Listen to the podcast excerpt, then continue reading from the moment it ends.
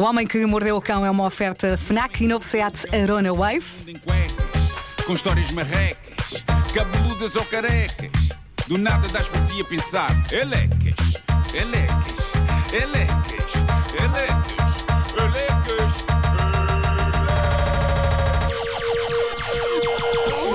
O homem que mordeu o cão traz-te o fim do mundo em cuecas. Elecas.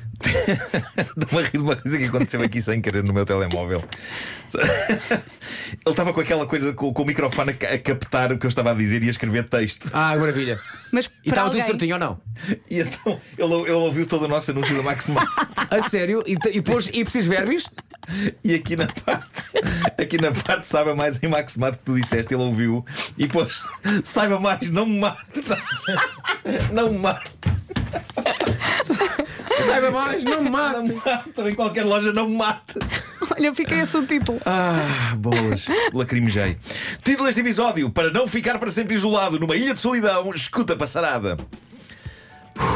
Bom, Até está cansado. a humanidade tem a capacidade para criar monumentos a partir de nada e até encontrar uma espécie de conforto barra sentido da vida nesse tipo de coisa. Por exemplo, falámos dela há dias, a famosa cadeira, que está em equilíbrio precário num telhado de uma casa em ruínas da América Profunda e onde pessoas vão em romaria só para a ver e para perceber se a cadeira ainda lá está ou se já caiu, eh, e ainda lá está, a cadeira aguenta-se heroicamente naquela posição, quase dando a sensação de que somos nós, a humanidade ela própria, que está ali naquele equilíbrio precário. Acho que o mundo está num lugar tão feio que as pessoas, eh, eh, na verdade, olham para aquela cadeira quase como uma esperança.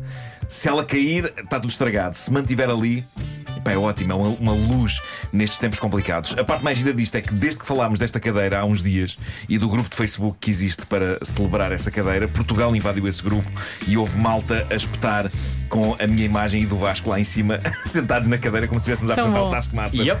Ah, para espanto da maioria das pessoas que seguem aquela página e que são cidadãos americanos que não fazem ideia quem nós somos, mas fomos bem-vindos lá, as pessoas eh, trataram bem. Gostaram, sim. Bom, mas depois da cadeira no telhado, tenho mais um monumento bizarro improvisado, estranhamente poético para vos mostrar. Em Illinois, na América, não muito longe de Chicago, há uma zona campestre que tem um lago.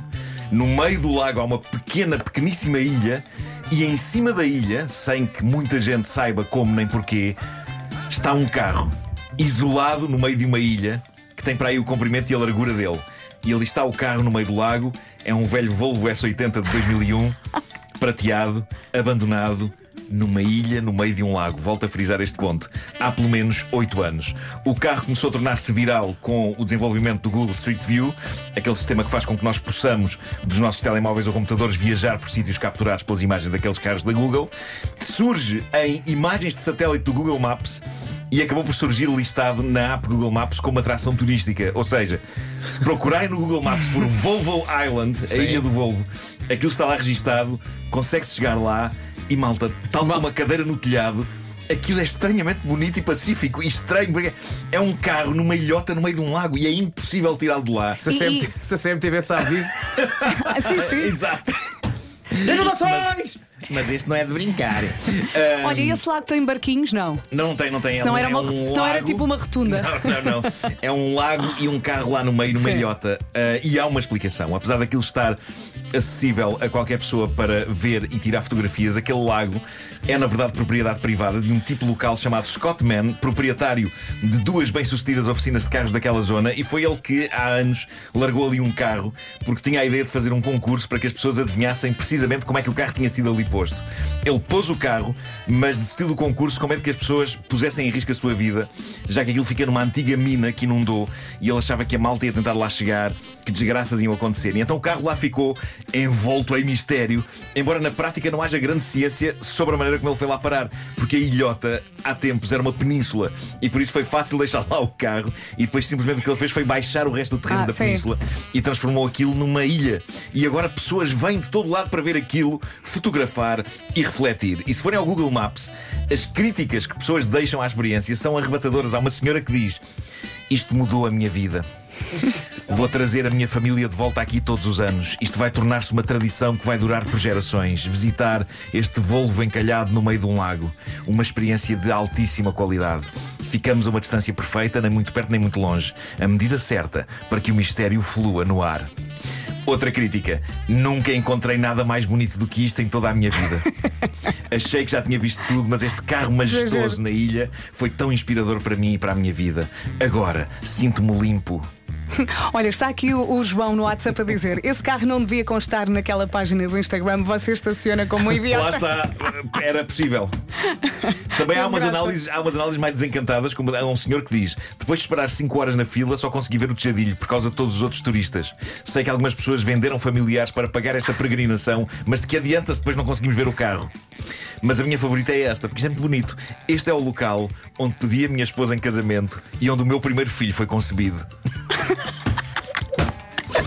Recomendaria este local a qualquer pessoa. Pá, isto é sublime. Isto é sublime. Eu daqui a pouco ponho no meu Instagram lindas vistas Ai, do carro abandonado no meio da ilha, porque é mágico e vai fazer o vosso dia. Bom, ah, atenção a este método de previsão sobre o futuro risonho ou triste de relações. Isto foi trazido ao Instagram por um tipo chamado Abraham Piper. Ele autodenomina-se pintor, escritor e entertainer pseudo-intelectual da internet. São palavras dele. E o que diz ele que está a fazer furor por estes dias?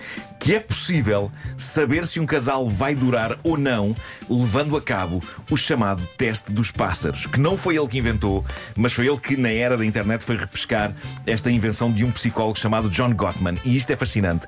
Em 1990, este John Gottman decretou que tudo o que é preciso para perceber se uma relação vai durar ou não é apenas o canto de pássaros. O que é que ele fez?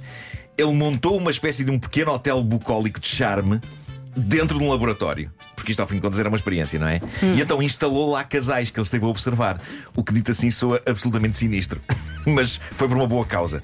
Ele diz que, à conta disto e desta experiência, ele encontrou um método para prever a durabilidade de um casal com 94% de precisão. Epá, é muita precisão, 94% é muita Bolas. precisão. Sim, sim. Basicamente, o que acontecia é que ele deixava os casais confortavelmente dentro daquele hotel laboratório e punha o encantador som de um pássaro a cantar no exterior. E era tão encantador que era inevitável que uma das pessoas do casal acabasse por comentar. E o comentário era, inevitavelmente, qualquer coisa como: Olha que lindo, o pássaro a cantar lá fora.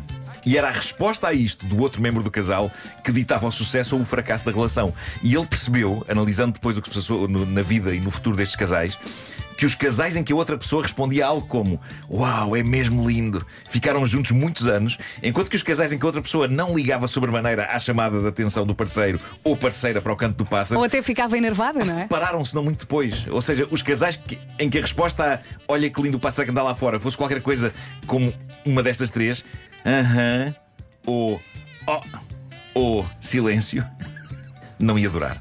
Isto fez este psicólogo perceber que o método do canto dos pássaros é bastante infalível. Agora, o que eu temo é que depois desta edição do Homem que Mordeu o Cão, vários ouvintes ponham os seus cônjuges a teste, levando-os ao campo. Proferindo as palavras, olha que lindo o pássaro que está lá fora, e se eles não responderem, uau, é mesmo lindo, vão proferir as sempre assustadoras palavras, então temos de falar. Ó Marco, Alguns e até se a estranham. primeira frase fosse logo uma frase de desdém para com a Megave? Logo a primeira, tipo, Imagina, não posso com este "Ah, pássaro. o pássaro!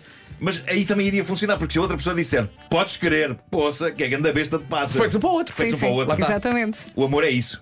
O amor é odiar pássaros em conjunto. E se um é besta, o outro também. É. Agora, a parte interessante disto é que o facto de uma pessoa não responder ou encolher os ombros ou dizer um básico aham a este tipo de observação sobre canto de pássaros não significa que essa pessoa não gosta da outra, pelo contrário, podem é, apenas ser algo desatentas e é por isso que o tipo que reavivou esta teoria e levou agora para a internet, o Abraham Piper, diz que a grande lição a tirar da tese dos pássaros é só uma: se a pessoa que amas te chama a atenção para um pássaro, tu olha para o filho da mãe do pássaro. Isto pode não soar super romântico à partida, mas na verdade é. O melhor é não fazer o teste. O Homem que Mordeu o Cão foi uma oferta FNAC.pt, uma janela aberta para todas as novidades. Foi também uma oferta novo Seat Arona Wave, agora com uma oferta aliciente para, pelo seu carro usado. Saiba mais em seat.pt.